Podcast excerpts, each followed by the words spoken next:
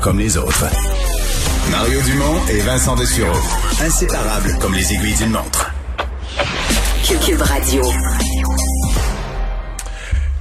On a beaucoup parlé aujourd'hui. Euh, ça, arrive euh, une couple de fois par année euh, que sans qu'il se soit parlé, parce que je peux vous dire qu'il se parle pas, le journal de Montréal et la presse qui arrivent avec des manchettes assez semblables concernant les complotistes sur des angles différents.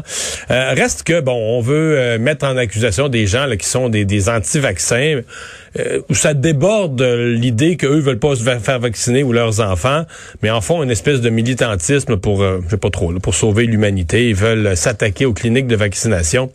On va parler de ça avec Jonathan Jarry. C'est un communicateur scientifique pour l'Organisation pour la science et la société de l'Université euh, McGill. Bonjour, Monsieur Jarry. Bonjour. comme communicateur, vulgarisateur scientifique, ça, ça, vous dit quoi, là, par exemple, tout ce, ce, mouvement de gens, bon, ils lisent des choses sur les réseaux sociaux, euh, finissent par être convaincus non seulement que c'est vrai, mais que c'est, que c'est, vital pour l'humanité?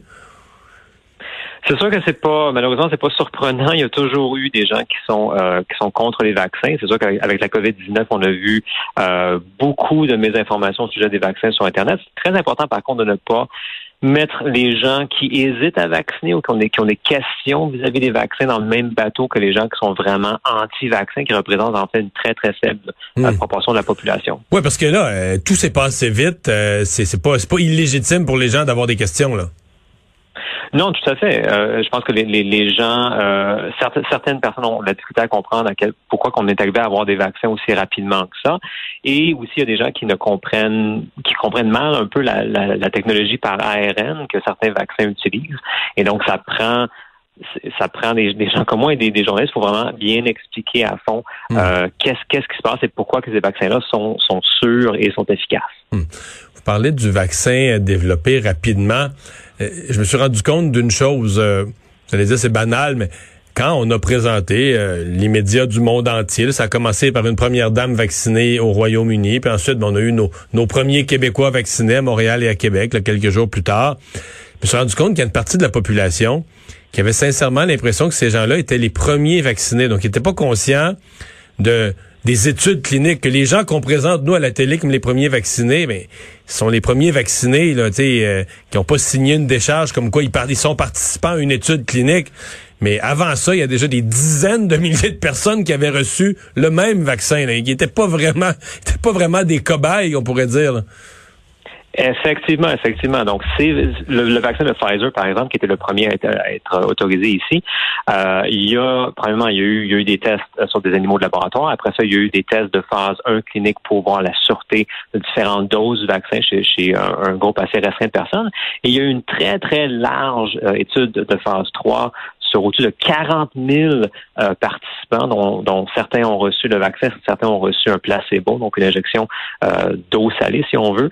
Euh, et on les a suivis pendant deux mois pour voir la différence. Donc, qui allait développer la maladie, qui n'allait pas la développer, de voir tous les effets secondaires qui allaient, se passer. Et après ça, on a fait euh, application pour euh, pour une autorisation. Donc effectivement, les gens qu'on voit à la télé qui se sont fait vacciner pour la première fois, ce sont les premiers à se faire vacciner après que le vaccin ait été, autorisé.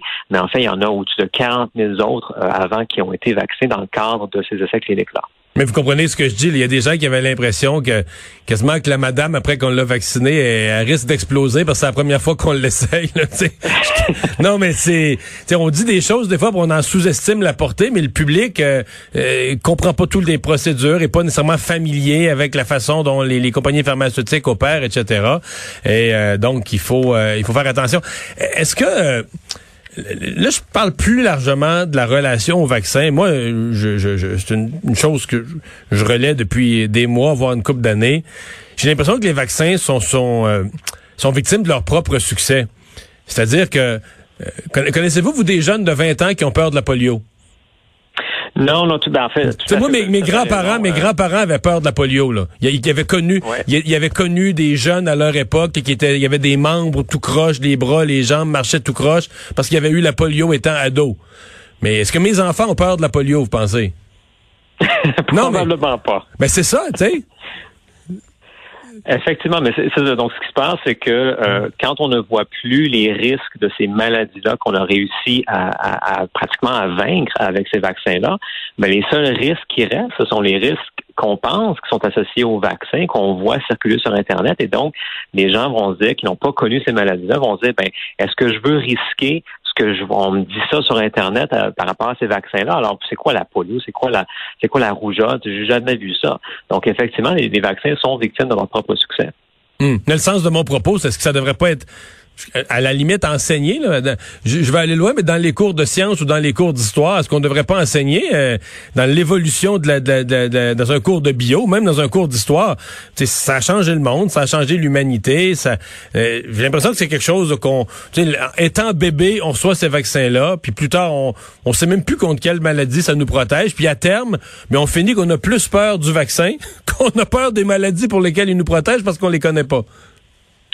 Oui, en fait, en fait je, ça ne me surprendrait pas si, si, c'est effectivement enseigné euh, dans les écoles, mais ce qui arrive, c'est que quand on n'a pas l'expérience primaire de ces maladies-là, quand on n'est pas nous-mêmes malades, quand on ne voit pas des gens dans notre entourage qui tombent malades, euh, on a malheureusement notre, notre cerveau a de la difficulté à internaliser ce, ce, risque-là. On le voit même avec la COVID. Les gens qui ne voient pas les gens qui souffrent de la COVID se disent oh il y a rien là. tant et aussi longtemps que moi je l'ai pas. Et là on voit des gens qui ont des, des conversions même qui, qui là tout d'un coup ont la COVID, finissent à l'hôpital et disent ouais mais je disais des, je disais des niaiseries avant, mais là je le vois, je l'expérience moi-même, je vois que euh, c'est beaucoup plus sévère que ce que je pensais. Donc, malheureusement, le cerveau humain, on a, on a de la difficulté des fois à, vraiment à bien évaluer les risques euh, qu'on ne voit pas là, personnellement.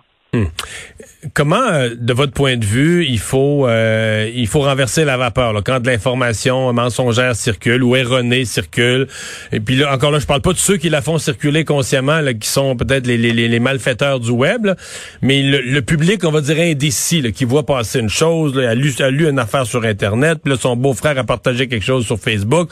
Mais comment on fait pour euh, rassurer ces gens-là, leur fournir une information scientifique, une information de qualité valable?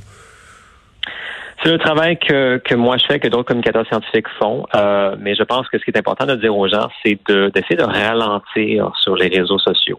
Euh, parce que les réseaux sociaux font tous pour, euh, pour accélérer le partage de ces trucs-là, pour nous, dans le fond, pour, pour nous inviter vraiment à partager, à, à aimer des trucs avant même de les avoir lire. Et donc, il faut vraiment euh, se dire ben si je sais pas, je connais pas la provenance de, de, de ça, si j'ai même pas lu l'article, je ne fais que voir l'entête et que ça me rend, euh, ça me frustre, euh, ça me fait peur, ben ça se peut qu'on se fasse manipuler émotionnellement et donc c'est mieux de ne pas partager avant d'avoir pris le temps de vraiment bien vérifier cette information. Est-ce qu'il y a d'autres sources qui rapportent ça? Euh, est-ce qu'il y a d'autres points de vue euh, sur, sur ce, sur ce, sujet-là? Donc, il faut vraiment apprendre à, ralentir quand on utilise Internet et qu'on voit des trucs euh, circuler comme ça sur les réseaux sociaux. Mmh. Monsieur Jarry, merci beaucoup d'avoir été avec nous. Ben, merci. Au revoir. Jonathan Jarry, communicateur scientifique pour l'Organisation pour la science et la société de l'Université McGill.